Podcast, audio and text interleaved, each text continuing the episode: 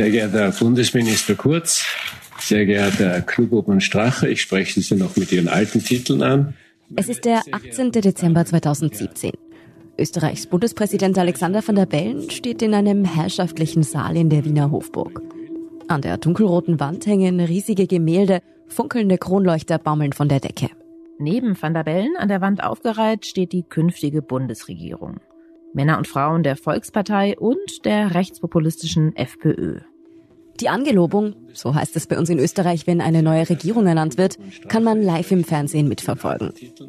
Meine sehr geehrten Damen und Herren, Österreich hat am 15. Oktober gewählt, den Nationalrat neu gewählt. Der erste in der Reihe, schwarzer Anzug, schwarze Krawatte, Sebastian Kurz, der neue Kanzler. Daneben sein Vize, Heinz-Christian Strache. Und etwas weiter hinten an achter Stelle, blauer Anzug, blaue Krawatte, der neue Innenminister, Herbert Kickel. Die neuen Volksvertreter müssen ein Gelöbnis ablegen. Ich gelobe, dass ich die Verfassung und alle Gesetze der Republik getreulich beobachten und meine Pflicht nach bestem Wissen und Gewissen erfüllen werde. Van der Bellen schüttelt dann nacheinander allen die Hand. Das ist ein Zeichen der Zustimmung. Als Herbert Kickl an der Reihe ist, lacht er freundlich, wechselt ein paar Worte mit dem Bundespräsidenten. Am Ende müssen alle Regierungsmitglieder noch ein Papier unterzeichnen. Zwei Journalisten vom ORF kommentieren das Prozedere im Fernsehen. Herbert Kickl, das hätte sich vermutlich auch nicht gedacht, glaube ich, dass er mal Innenminister wird, sehr lange schon in der Politik. An der ja, Seite von Jörg Haider und später an der Seite von Heinz-Christian Strauch. Eine schnelle Unterschrift, zack, kein Handschlag und Herbert Kickl ist Innenminister. Verantwortlich für Österreichs innere Sicherheit. Von der Polizei bis zum Geheimdienst. Ich bin Lucia Heisterkamp vom Spiegel. Und ich bin Antonia Raut vom Standard. Dies ist die dritte Folge unserer Reihe über Herbert Kickel, der Überfall. Wir erzählen, wie Kickel die Kontrolle über Österreichs Exekutive übernimmt und wie er sich daran macht, den Geheimdienst umzubauen.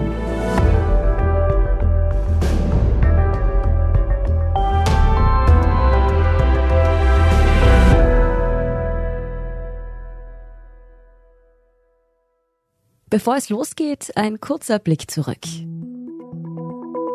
Kickel und Strache haben sich 2003 kennengelernt.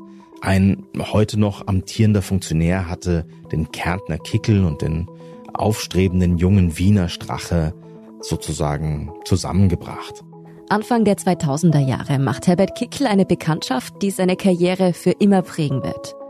Er trifft Heinz Christian Strache, der kurze Zeit später die FPÖ übernimmt. Für Kickel war damals Strache das personifizierte Gegenprogramm zu Jörg Haider. Haider galt damals schon als wankelmütig und eher soft. Und Strache war damals klar in seiner Ausrichtung. Einfach stramm rechts. Kickel wendet sich von seinem großen Idol Jörg Haider ab und wird zu Straches wichtigsten Mann. Mit brachialen Slogans schreibt er ihn und die Partei nach oben. Mehr Mut für unser Wiener Blut. Zu viel Fremdes tut niemandem gut. Bei der FPÖ spricht man von einem blauen Wunder, das Parteichef HC Strache bewirkt hat. Die ausländerkritische FPÖ hat bei der Landtagswahl in der österreichischen Hauptstadt Wien mit 32,3 Prozent ein Rekordergebnis erreicht. Während Strache für den Erfolg gefeiert wird, zieht Kickel im Hintergrund die Fäden. Der Herr Strache war das Gesicht, ja, was man präpariert hat und vorgeschickt hat, aber Kickel plus einige weniger Referenten und enge Mitarbeiter von ihm im Hintergrund, speziell die Presseabteilung, das waren die Manager. Die haben ihn hat sie gebrieft und so hingebogen, so gemacht, wie er dann in der Öffentlichkeit rübergekommen ist. An Straches Seite wird Kickel zum Kopf der Partei. Manche sagen sogar zum heimlichen Parteichef. Und er sucht immer stärker die Nähe zur extremen Rechten. Die künstliche Erregung ist garantiert. Und ich für meinen Teil, ich denke keine Sekunde daran, dass ich in Zukunft vielleicht beim Herrn Oellinger, diesem, diesem grünen Fossil aus längst vergangenen Tagen und seinen Verbindungsleuten im Standard, die da eine Art Gesinnungsstasi betreiben, quer über das Land, dass ich bei denen anfragen werde. Über ein Jahrzehnt lang wächst und wächst die FPÖ. Mit Kickel als rechtem Mastermind. Als Österreich im Herbst 2017 den Nationalrat wählt, holt die Partei ein Rekordergebnis, fast 26 Prozent. Wahlgewinner Sebastian Kurz von der ÖVP will mit den Rechtspopulisten zusammen regieren. Und Kickel weiß, ab jetzt kann er Reden für den Vizekanzler schreiben. Doch es soll anders kommen.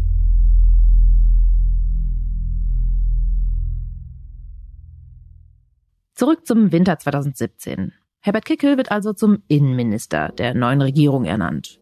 Für viele in Österreich ist das eine Überraschung und wahrscheinlich sogar für ihn selbst. Denn eigentlich haben wir eine Sache über Kickel gelernt. Kickel sah sich lange nicht als Frontmann. Frontmänner, sagt unser Kollege Oliver Dasgupta, das sind bei der FPÖ eigentlich fesche, junge Typen wie Haider oder Strache eben.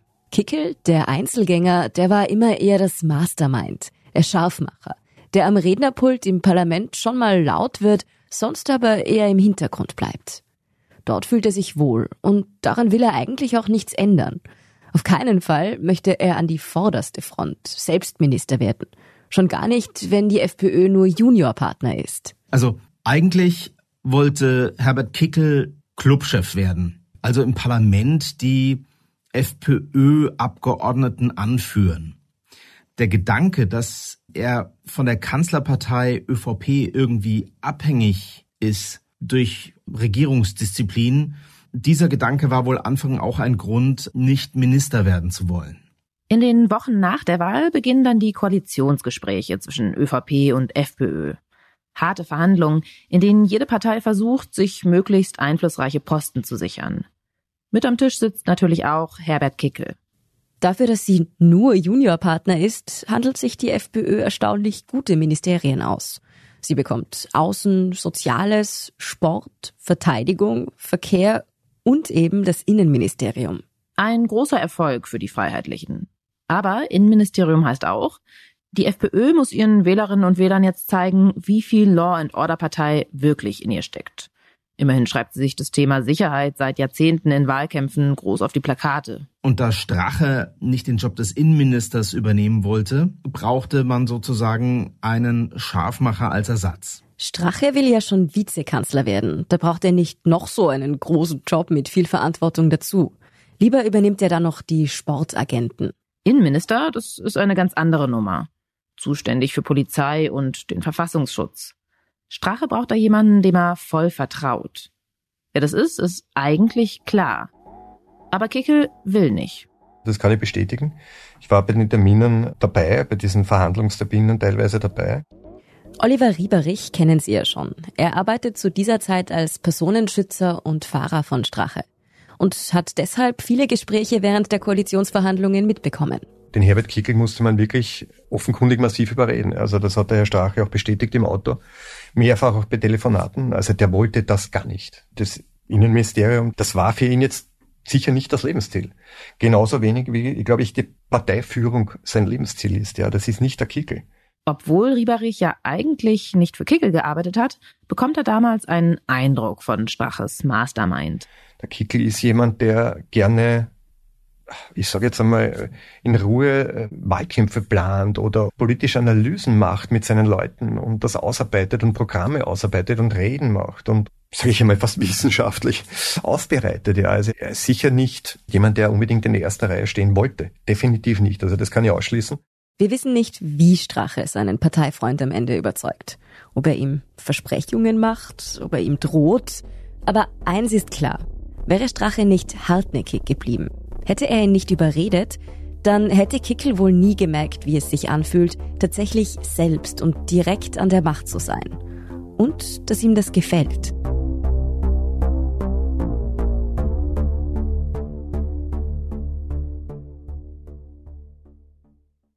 Also einen Aufschrei gab es damals nicht. Das viel größere Problem für viele Kritikerinnen und Kritiker war tatsächlich Heinz-Christian Strache als Vizekanzler. Unsere Kollegin Sandra Schieder vom Standard erinnert sich noch gut an diese Zeit damals im Winter 2017, 2018. Dass ein Mann mit Neonazi-Vergangenheit ein so hohes Regierungsamt bekommt, das erschüttert damals viele in Österreich. Und dann sind da auch noch FPÖ-Leute wie Johann Gudenus, der offen gegen Homosexuelle und Flüchtlinge wettert. Bundespräsident Alexander van der Bellen, der ja früher mal Chef der Grünen war, macht sogar im Vorfeld klar, dass er etwa Gudenus und den FPÖ-Mann Harald Wilimski nicht als Minister angeloben würde, weil sie ihm zu recht sind. Also da gab es tatsächlich sehr viele Namen, die für mehr Aufregung gesorgt haben als Herbert Kickel. Herbert Kickel stand ja in der Partei bislang eher im Hintergrund. Trotzdem gibt es schon damals Bedenken von Oppositionspolitikern. Im Vorfeld hieß es etwa, mit Kickl als Innenminister wären die Weichen für einen Überwachungsstaat gestellt. Wer sich mit der FPÖ etwas besser auskennt, weiß, aus wessen Feder die hetzerischen Slogans von Haider und Strache stammen. Man erinnert sich an Kickels Auftritte in Linz, wo er offensiv Rechtsextreme aus der identitären Bewegung umgarnt hat. Und es ist eine Angst da, was passiert, wenn dieser Mann denn auf einmal für den Sicherheitsapparat im Land verantwortlich ist. Die erste Kontroverse folgt dann auch gleich zu Beginn.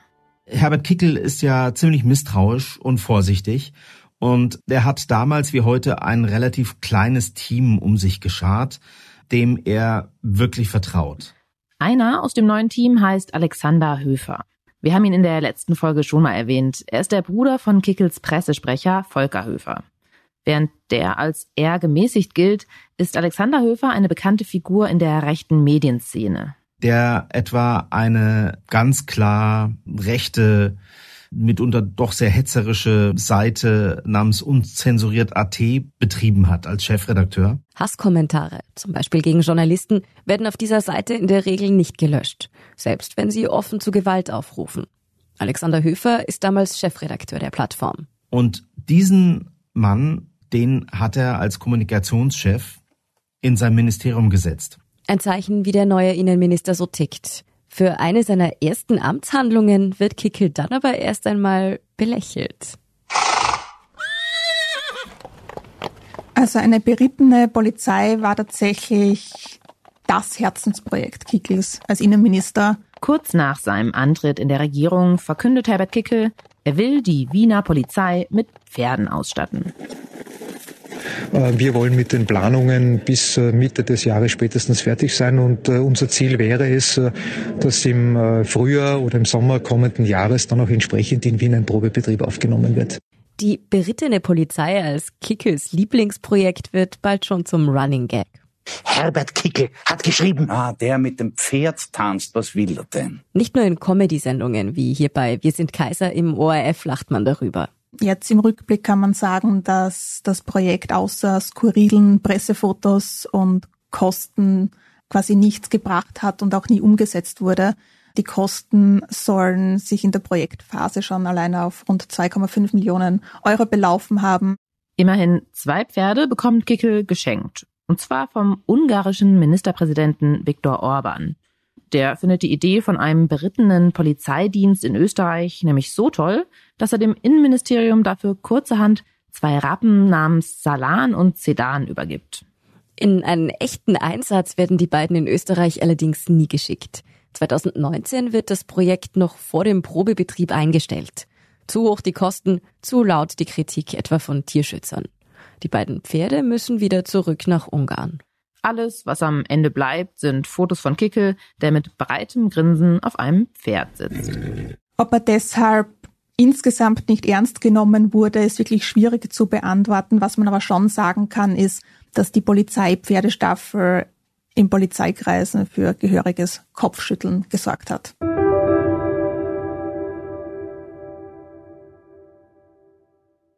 In der Öffentlichkeit wird über den vermeintlichen Pferdenarren Kickel gewitzelt.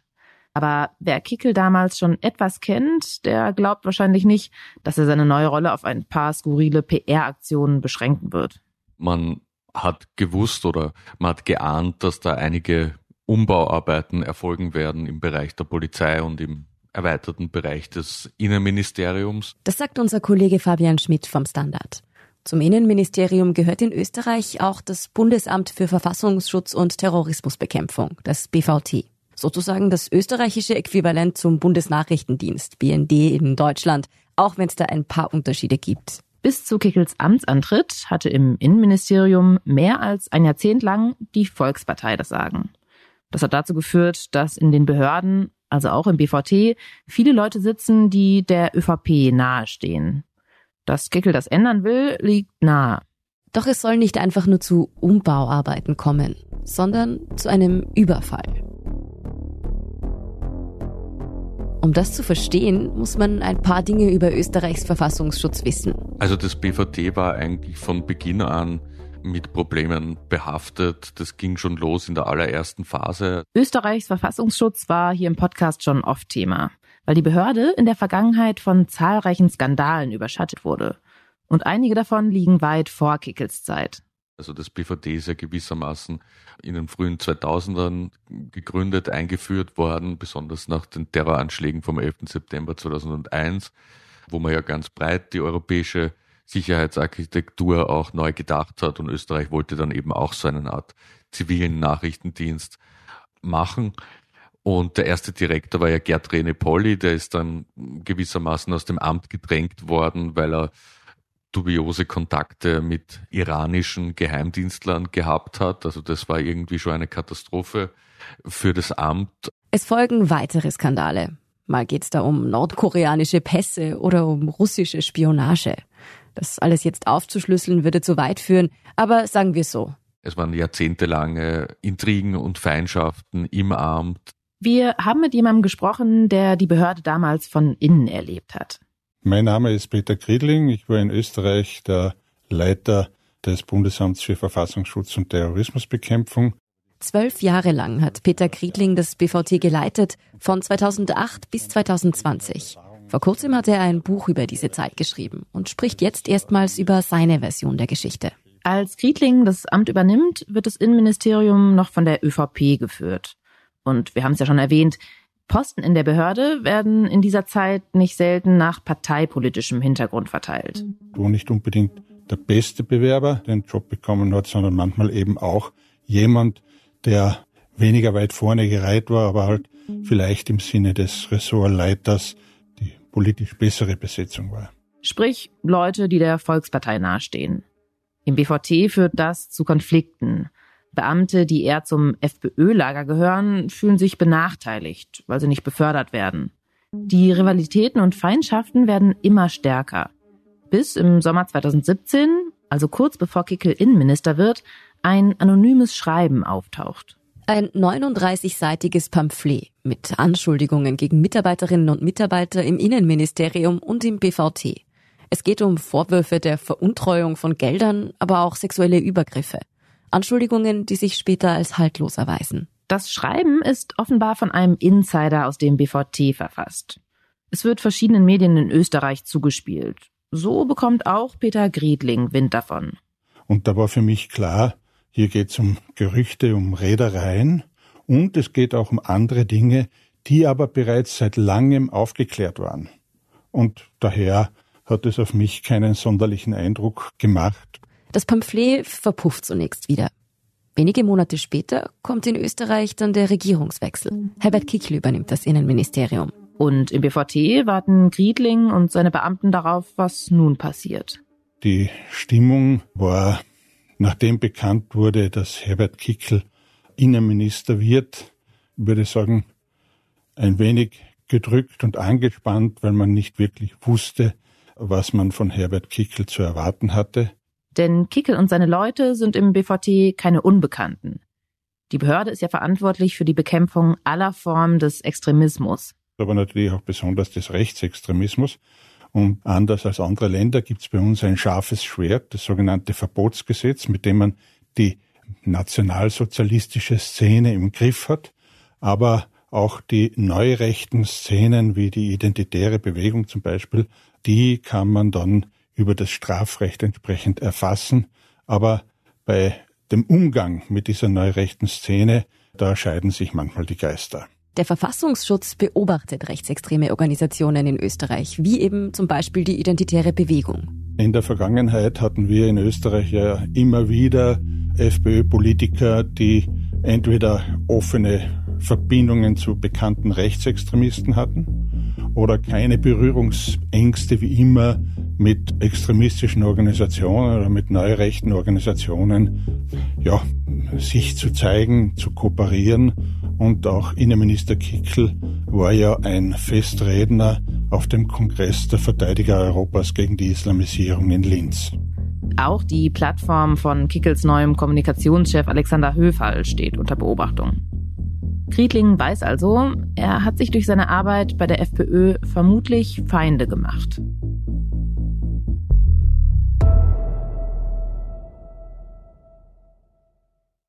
Was genau Herbert Kickel mit dem BVT vorhat, als er das Innenministerium übernimmt, das wissen wir nicht.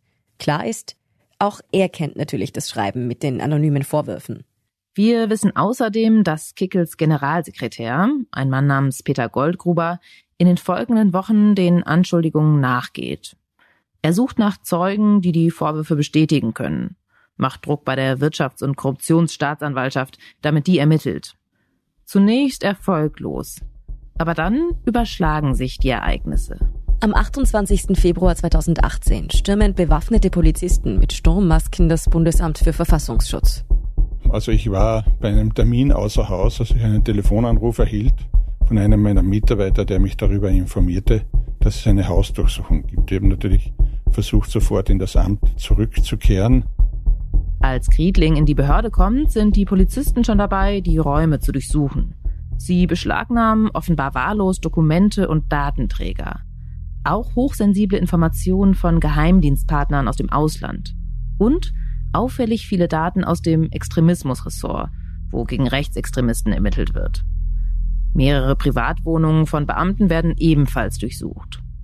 Eine Hausdurchsuchung in der Organisation, die man führt, zu haben, und zwar in dieser Größenordnung, ja, ist etwas, mit dem man einfach nicht rechnet und das einem dann natürlich im höchsten Maße beschäftigt. Viele Mitarbeiterinnen und Mitarbeiter stehen unter Schock, erzählt unser Kollege Fabian Schmidt. Die Abteilungsleiterin des Extremismusressorts, die ja jahrzehntelang auch Rechtsextremismus im Blick hatte, hat im Urschuss eben die legendäre Aussage getätigt, sie dachte, dass jetzt quasi der Tag X gekommen sei, von dem man in der rechten Szene ja immer spricht, also der Tag der Machtübernahme und des Ausschaltens quasi staatlicher Institutionen.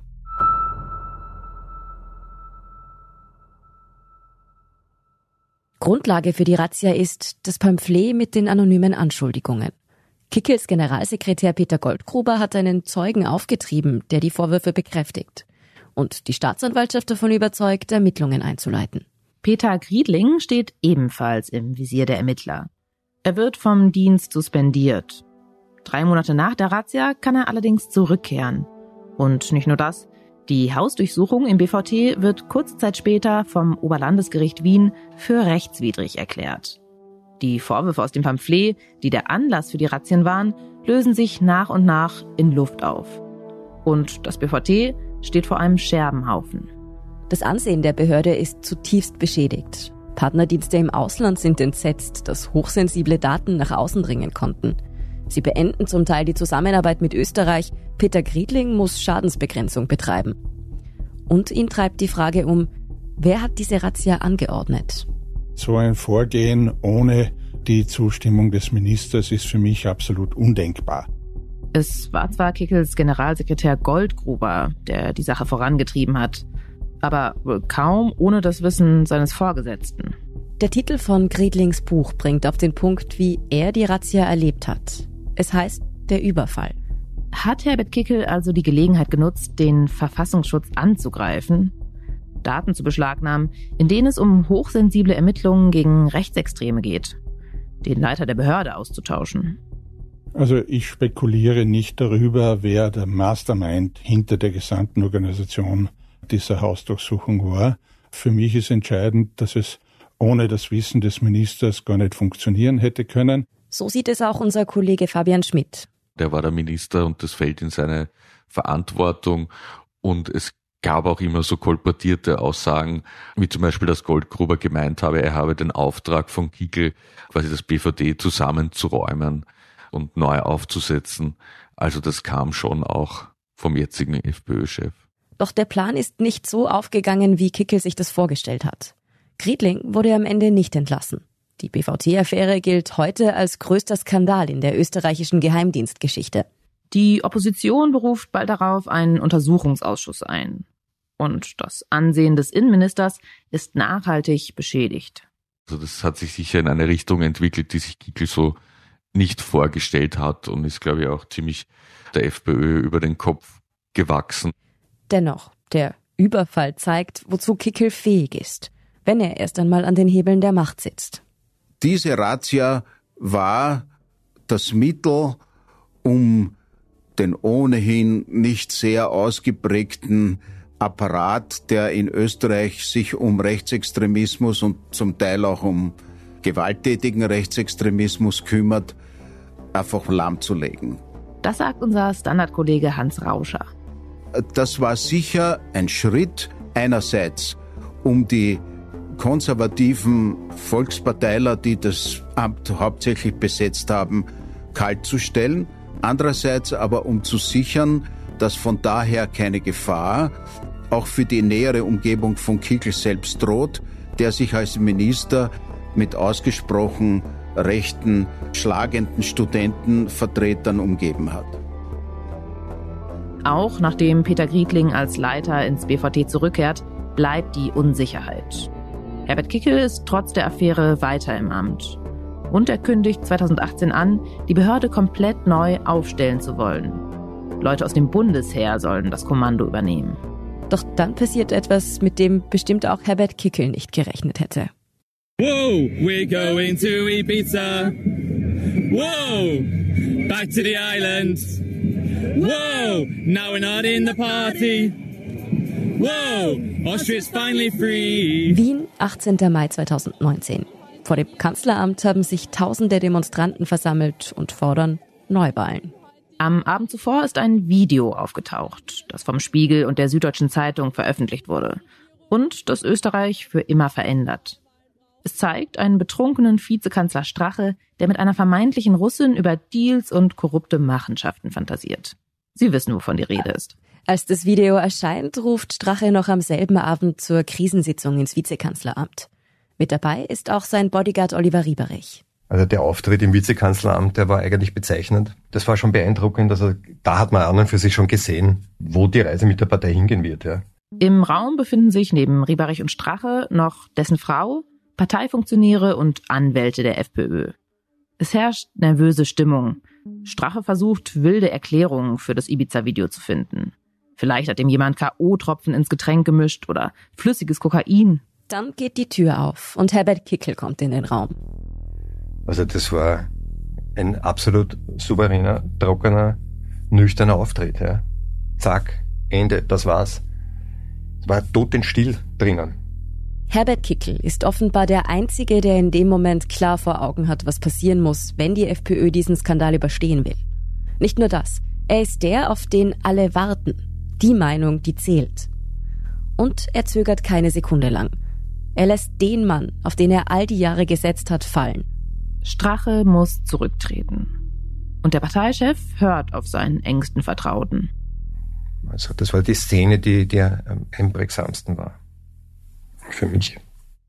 Was an diesem Abend noch unklar ist, reicht es, wenn Strache zurücktritt, damit die FPÖ weiter mitregieren kann? Oder lässt Bundeskanzler Sebastian Kurz die Koalition gleich platzen und ruft Neuwahlen aus? Am nächsten Tag vor dem Kanzleramt Demonstrierende Neuwahlen fordern, sitzen drin Sebastian Kurz und Strache. Der Kanzler erklärt, was passieren muss, damit die türkisblaue Koalition weiter regiert. Straches Rücktritt. Dazu ist Strache ja auch bereit. Für einen Moment sieht es so aus, als würde die Regierung trotz Ibiza-Skandal weiter bestehen. Doch dann schiebt Sebastian Kurz plötzlich noch eine Forderung nach. Er will nicht nur, dass Strache geht. Er bestand auf Kickels Demission als Innenminister. Dabei gibt es laut unserem Kollegen Oliver Dasgupta keinerlei Anzeichen dafür, dass Kickel in die Ibiza-Affäre verstrickt ist. Auch in der Öffentlichkeit war das überhaupt kein Thema. Ich erinnere mich da noch an die Memes, die damals im Internet kursiert sind. Da waren zum Beispiel traurige Bilder von Herbert Kickel zu sehen und dazu Sätze wie, wenn die Jungs dich nicht zur Party auf Ibiza eingeladen haben. Aber Sebastian Kurz sieht offenbar den perfekten Moment gekommen, um nicht nur das Gesicht der FPÖ loszuwerden, sondern auch ihren Kopf. Diese Version erzählen Kickel und Strache weitgehend übereinstimmend. Plausibel ist das schon, dass die ÖVP die momentane Schwäche der FPÖ ausnutzen wollte, um Kickel loszuwerden. Kickel war einfach Störfaktor und das Innenministerium hätte die ÖVP natürlich auch gerne wiederhaben wollen. Also das macht schon Sinn, dass sie es einfach versucht haben. Für einen Augenblick steht auch Kickels Karriere auf der Kippe. Tritt er als Innenminister zurück, damit seine Partei weiter mitregieren kann? Kickel denkt gar nicht daran. Für Kickel war das Verrat, der hat sich betrogen gefühlt und Kickel hat dieses Manöver der ÖVP und besonders Sebastian Kurz und seinen Leuten auch nie verziehen. Und auch die Mehrheit in der FPÖ will ihren Top-Strategen nicht opfern. Die einzigen, die an dem Tag zurücktreten, sind Strache und sein Parteifreund Gudenus, der ebenfalls im Ibiza-Video zu sehen ist. In einem siebenstündigen privaten Gespräch in meinem Urlaub wurde ich ja unter Ausnutzung einer zunehmenden Alkoholisierung und ja, es war eine besoffene Geschichte. Am Abend tritt dann auch Sebastian Kurz vor die Presse. Vor allem, und das ist aus meiner Sicht aber das Schlimmste, habe ich in den heutigen Gesprächen mit einigen Vertretern der Freiheitlichen Partei nicht den Eindruck gewonnen, dass ein wirklicher Wille da ist, die Freiheitliche Partei abseits der beiden Rücktritte auf allen Ebenen zu verändern. Darum habe ich heute dem Bundespräsidenten vorgeschlagen, vorgezogene Wahlen in Österreich durchzuführen, und zwar zum schnellstmöglichen Zeitpunkt. Wahrscheinlich war es ein Fehler von Kurz, damals auf Kickels Rücktritt zu setzen. Seitdem kann man sagen, befindet sich Kickel auf einer Art langen Rachemission. Und das relativ erfolgreich aus seiner Sicht. Aber der Reihe nach.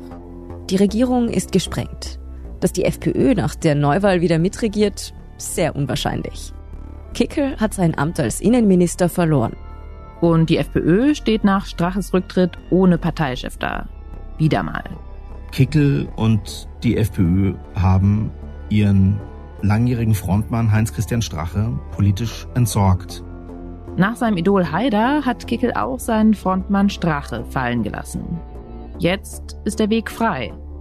Doch die große Stunde von Herbert Kickel ist noch nicht gekommen. Aber darüber sprechen wir dann in der nächsten Folge von Inside Austria.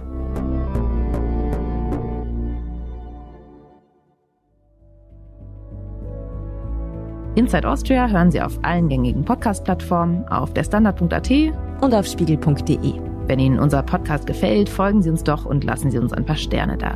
Kritik, Feedback oder Vorschläge zum Podcast wie immer gern an insideaustria.spiegel.de oder an podcast.derstandard.at. Unsere journalistische Arbeit können Sie am besten mit einem Abo unterstützen.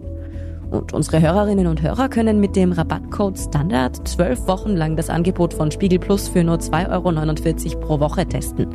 Alle Infos dazu finden Sie auf spiegel.de slash der Standard. Alle Links und Infos stehen wie immer auch in den Show Notes zu dieser Folge. Danke fürs Zuhören und allen, die an diesem Podcast mitwirken. Das waren diesmal vor allem Scholt Wilhelm, Ulle Reismann und Christoph Neuwirth.